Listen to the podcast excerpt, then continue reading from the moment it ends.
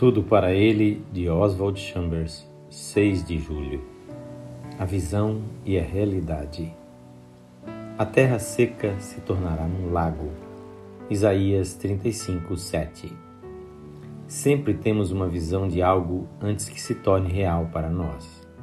Quando, porém, percebemos que não estamos à altura da visão, somos tentados a descrer e a desistir. Caso caiamos nesta cilada, entramos em um vale de humilhação em vez de vermos a visão sendo realizada.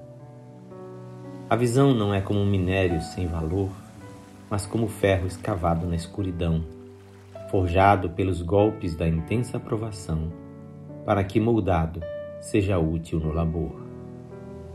Deus nos dá uma visão e então ele nos leva ao vale para nos moldar na forma dessa visão. É no vale que muitos de nós desistem e desmaiam Toda visão dada por Deus se tornará real se tivermos paciência. Pense em quanto tempo Deus tem. Ele nunca tem pressa. Nós, no entanto, estamos sempre com uma pressa frenética. E muitas vezes, logo que recebemos a luz gloriosa da visão, corremos para fazer coisas para realizá-la antes que a visão seja algo real dentro de nós mesmos. Deus tem que nos levar para o vale e nos colocar em meio a incêndios e inundações para nos moldar, até que cheguemos ao ponto em que Ele possa nos confiar a realização da visão.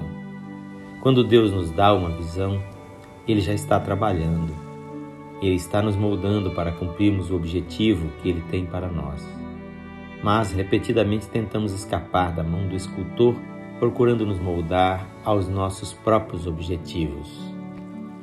A visão que Deus dá não é um castelo inatingível no céu, mas algo que Deus quer que você seja e realize aqui embaixo.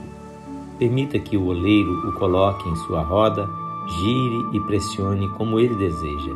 Então, tão certo como Deus é Deus e você é você, você será moldado na forma da visão dele. Mas não desanime no processo. Se você já teve uma visão de Deus, nunca se satisfará com algo inferior ao que ele lhe concedeu ver. Ele mesmo não permitirá isto. Esta leitura é adaptada e gravada por seu amigo Pastor Edson Grando. Que o Senhor Jesus molde você para cumprir a visão que ele tem para a sua vida.